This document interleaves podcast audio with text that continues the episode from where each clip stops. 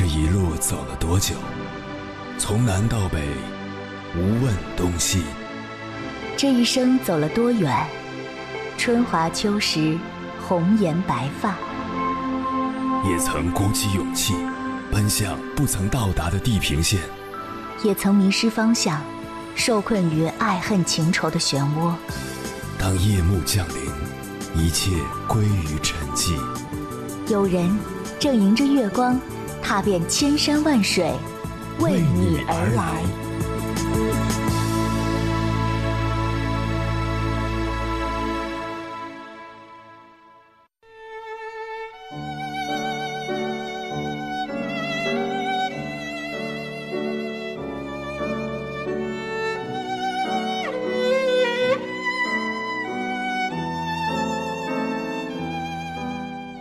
司马迁在《淮阴侯列传》中记载，韩信少时家贫无衣，只好到处蹭吃喝，结果被南乡亭长夫人羞辱，被街上的屠夫少年欺负。只有同样贫寒的漂母给予韩信食物，还告诫他说：“大丈夫竟然不能自己养活自己，我只是可怜你而已。”对韩信而言，生命的意义。就在于荣华富贵，为此他一次次寻找新主子，即使在残酷的战争中，他也时刻不忘向刘邦邀功请赏，求封齐甲王。即使功成名就，韩信也难以从少年时代形成的生活态度中转变。他羞辱当年的亭长和屠夫，而给予漂母千金赏赐。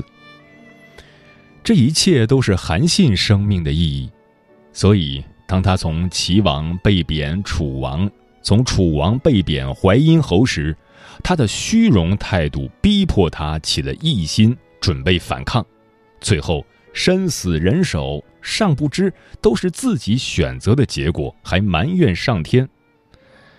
韩信想通过外在价值的肯定来追寻生命的意义，他做到了。并且做得很好，但是原生的生活态度毁灭了他。而自古以来，我们大部分人都活得像漂母一样，普通平凡，日复一日做着同样的工作，为了衣食住行耗尽一生心血。这样的人生有意义吗？我认为还是有意义的。我们播种、收获粮食的意义，就是维持生命；我们纺线织布、制作衣服，是为了让人更有尊严和体面；我们建造房子，是为了更好的延续生命；学生追求好的成绩，是为了未来有更多的选择权；老师追求好的成绩，是为了名利，为了价值观、人生观的传递。父母要求孩子取得好成绩的意义，是为了让自己未来的负担更小，是为了让生命的繁衍更有价值。结合生活来看，我们手头做的每一件事情都可以追寻到它的意义。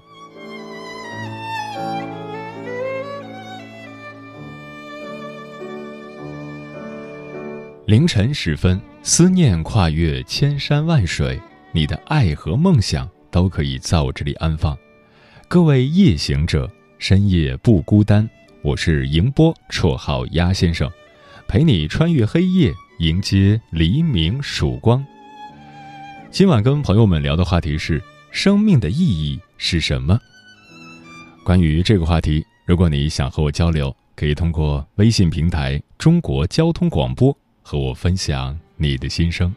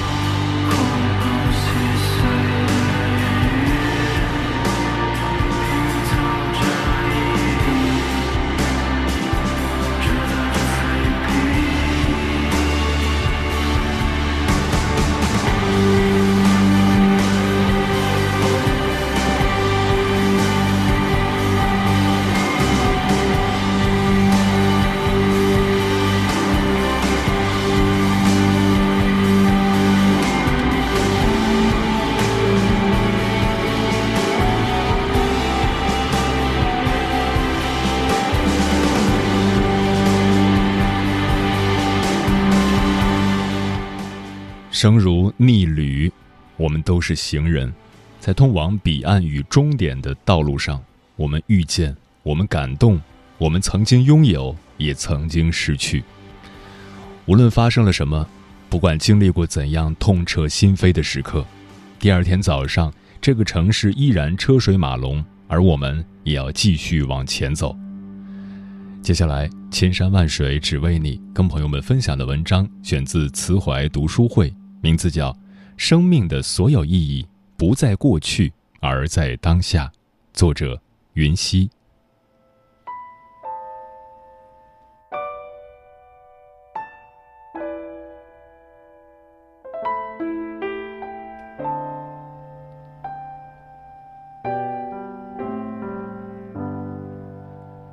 生活不会置你于死地，命运也总会馈赠你一些不期而遇的温暖，好让你将生活过下去。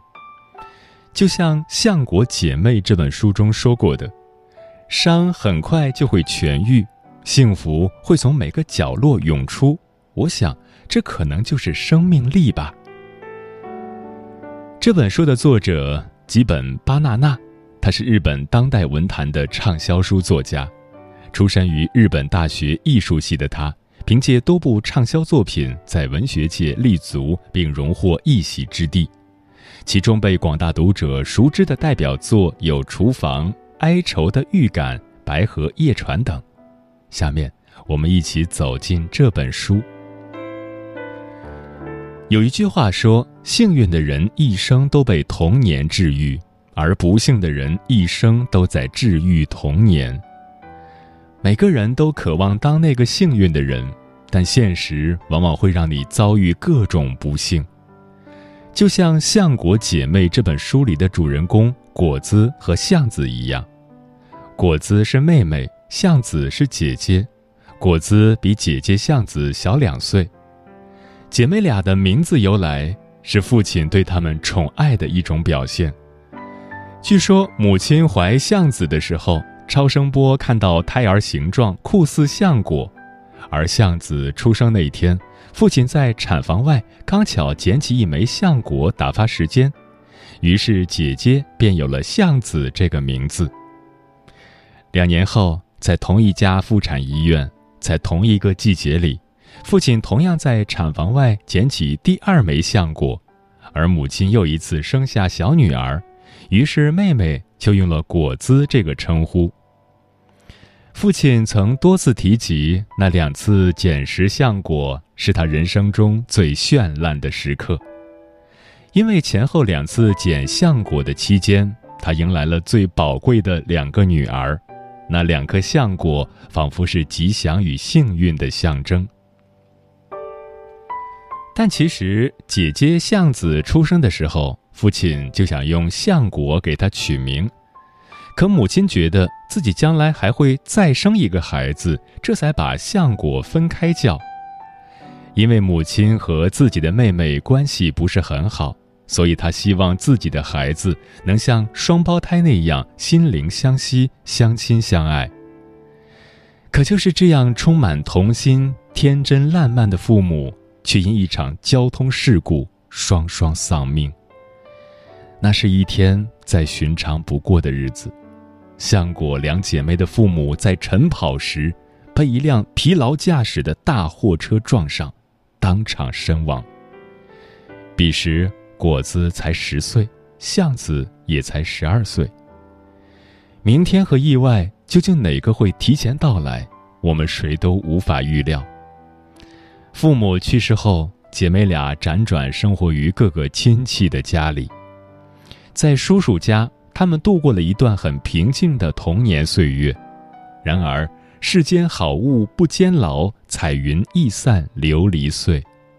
舒适的日子没持续多久，叔叔就因为突发心肌梗塞猝死了。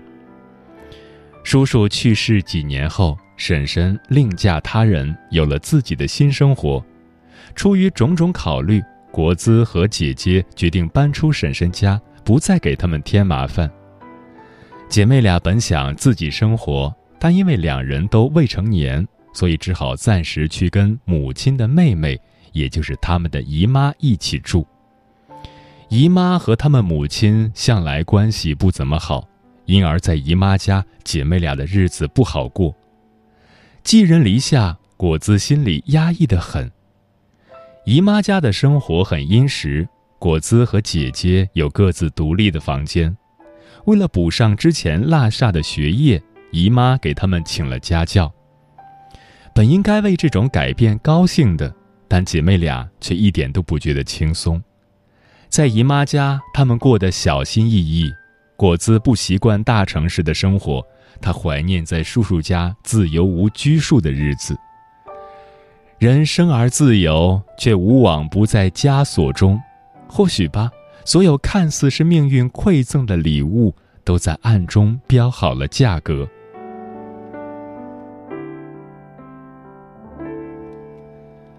万幸的是，爷爷的出现拯救了姐妹俩。由于受不了姨妈家生活的压抑，向子突然离家出走。出去之后，他很快就通过父亲以前的律师朋友找到了爷爷。在律师的帮忙下，爷爷正式收养了他们。在爷爷家生活的日子，果子找回了曾经在叔叔家的那种平静。爷爷虽然沉默寡言，但他不是一个冷漠的人，只是不善于表达自己。在爷爷家，果子感受到前所未有的自由与舒适。只是这样的安宁没多久就被打破了，因为一次脑中风倒下之后不久，爷爷就去世了。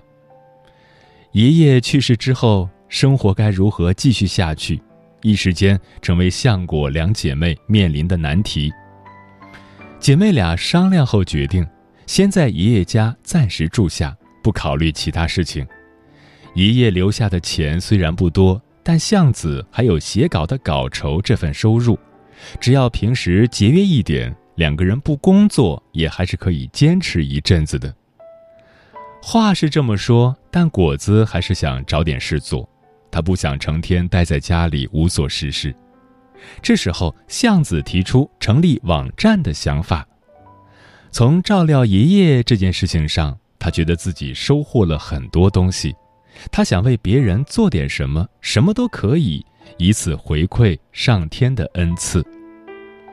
就这样，相国姐妹网站成立了。这个网站只存在于网络中，服务于一些想给人写信却不想写给熟人，或者想倾诉生活的烦恼但无人可倾听的人。向子一直给杂志社写稿，颇具文采。因而，他负责给来信的人回信，果子则担任事务性工作，检查回信有无遗漏，阅读并保存回信，也给以往来信的信件归纳整理，方便查看和记录。网站的名称，姐妹俩想了很多个，最终决定就用她们的名字“相国姐妹”作为笔名，这个名字简单又易记。来信多的时候，一天也有百来封。信上的内容很平淡，不外乎一些生活琐事。相国姐妹给他们的回信也一样，像是在拉家常一般。有了相国姐妹网站，平淡如水的生活多了一份色彩，还可以凭借自己的微薄之力帮助到别人。果子对此心里充满了成就感。果子觉得。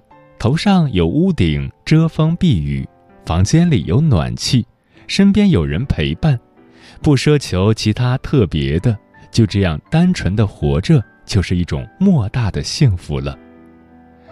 而此时，向子也恋爱了。果子虽然没有恋爱，但看着仿佛掉在蜜罐里的姐姐，他也觉得无比幸福。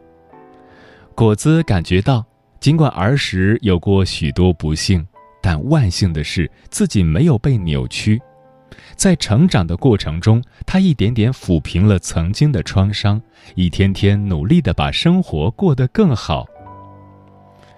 成长的过程是缓慢的，看似吹不出褶皱的日子，其实也在发光。哪怕身处深渊，也别忘记抬头仰望星空，因为只要有裂缝，阳光就能照进来。驱散阴霾，带来希望。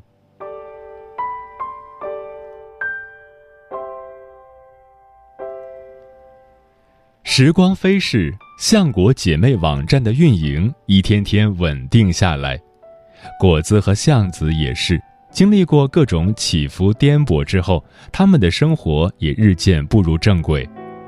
相子和男朋友去了男朋友的家乡韩国游玩，男朋友对相子很好，把她当成结婚对象来交往，但相子不太想结婚，她不向往婚姻生活。只享受恋爱带来的快感，而且他觉得现阶段对他来说，管理好相国姐妹网站才是他的使命。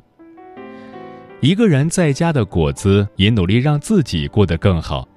姐姐旅行期间，她去剪了头发，还给自己买了新衣服和化妆品。旅行回来，巷子和果子去了一趟陶瓷市场，原来。巷子在飞机上的杂志里看到过陶器市场的报道，那里的瓷器很便宜，他想买一两件来祭奠爷爷。在陶瓷市场，姐妹俩顺利买到了心仪的瓷器。逛街的时候，果子问姐姐为什么不带男朋友来，他们聊起巷子和男朋友相处的现状以及存在的一些问题。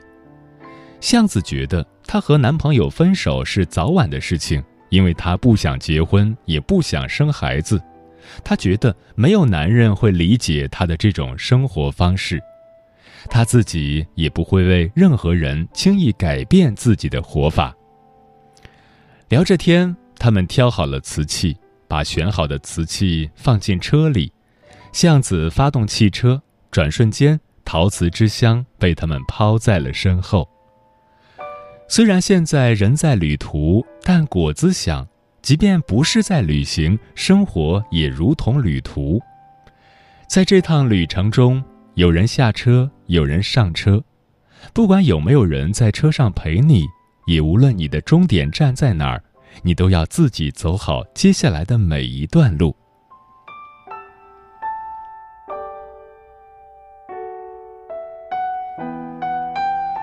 以上。就是这本书的精华内容。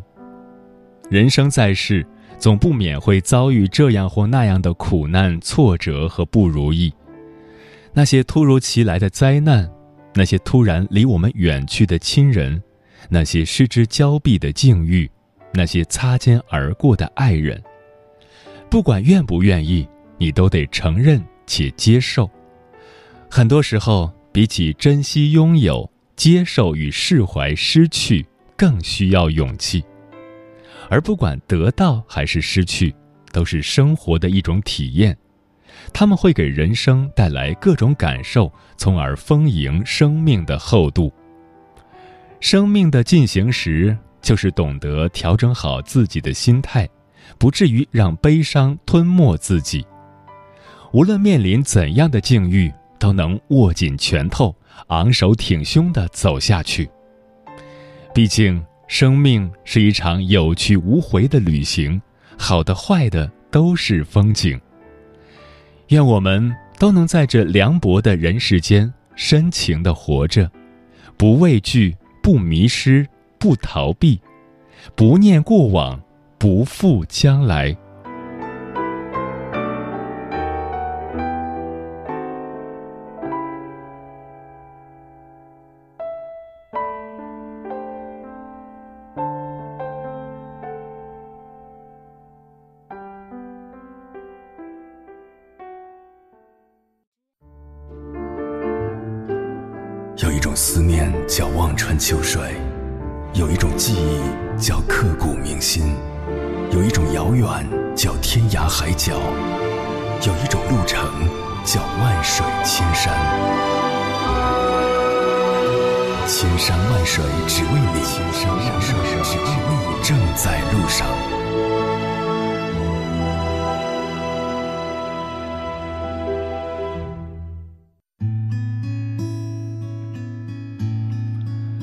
感谢此刻依然守候在电波那头的你，这里是正在陪伴你的千山万水只为你，我是迎波，绰号鸭先生，我要以黑夜为翅膀，带你在电波中自在飞翔。今晚跟朋友们聊的话题是：生命的意义是什么？听友明珠说，车停在车库里最安全，但这不是造车的目的；人待在家里最舒服，但这不是人生的意义。生命的意义在于体验多种多样的人生感受，在于活着的过程。木姑娘说：“生命的路途是经历不断追求，为别人生产快乐和幸福的过程。生命的意义在于尽情享受看到别人快乐而产生的喜悦。如果这世界每一个人都能够先我为人人，后人人为我，如此运行，周而复始，延绵不绝，那将是一个多么美妙的世界呀！”行者无疆说：“人生当下都是真，缘去即成幻，所以眼前每一刻都要认真的活，每一件事都要认真的做，每一个人都要认真的对待，因为缘去即成幻，别让自己徒留为时已晚的遗恨。逝者不可追，来者犹可待，最珍贵、最需要珍惜的即是当下。”生命的意义就是由这每一个唯一的刹那构成。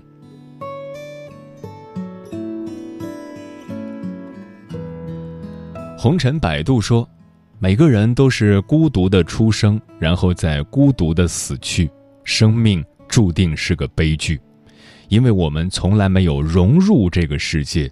生命永远是身外之物，在所有的爱里，孤独有增无减。生命只是一场幻梦。安子墨说：“生命的意义是什么？是经历，从呱呱坠地到一点点成长成熟，然后渐渐老去的这一个轮回里，见证生老病死、欢喜忧愁、痛苦悲戚，所有这一切都经历过了，然后寂寂归于黄土。”这生命虽是走向终结，却也是饱满而无憾的。这一生，生命这样走过的意义在哪里？在于我们曾经经历过、努力过、付出过、美好过，甚至痛苦过。这一场旅途，好的、坏的，都是命运的馈赠。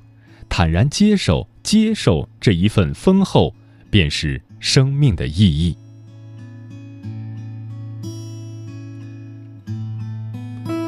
秋天的风说：“年少时也思索过自己这一生要做什么样的事，取得多大的成就。随着年龄的增长，我对生命的意义有了更深刻的认识。我们无法成为人人称道的人，但让心存一份善良，一份仁厚，力争做一个最真实的自己，这样就好。悠然地行走在属于自己的世界中，不徘徊在别人的世界里。”主宰自己的命运，淡雅而不孤寂，繁华而不彰显，独立而不失温暖，感恩、知足、微笑、简单，保持这种轻松愉悦的心情，过好自己的日子，足矣。嗯，不同的年纪，对生活有不同的追求。年轻时追求理想，很好。年纪大了，追求老婆孩子热炕头也很正常。在不同的人生阶段，生命的意义以不同的形式存在。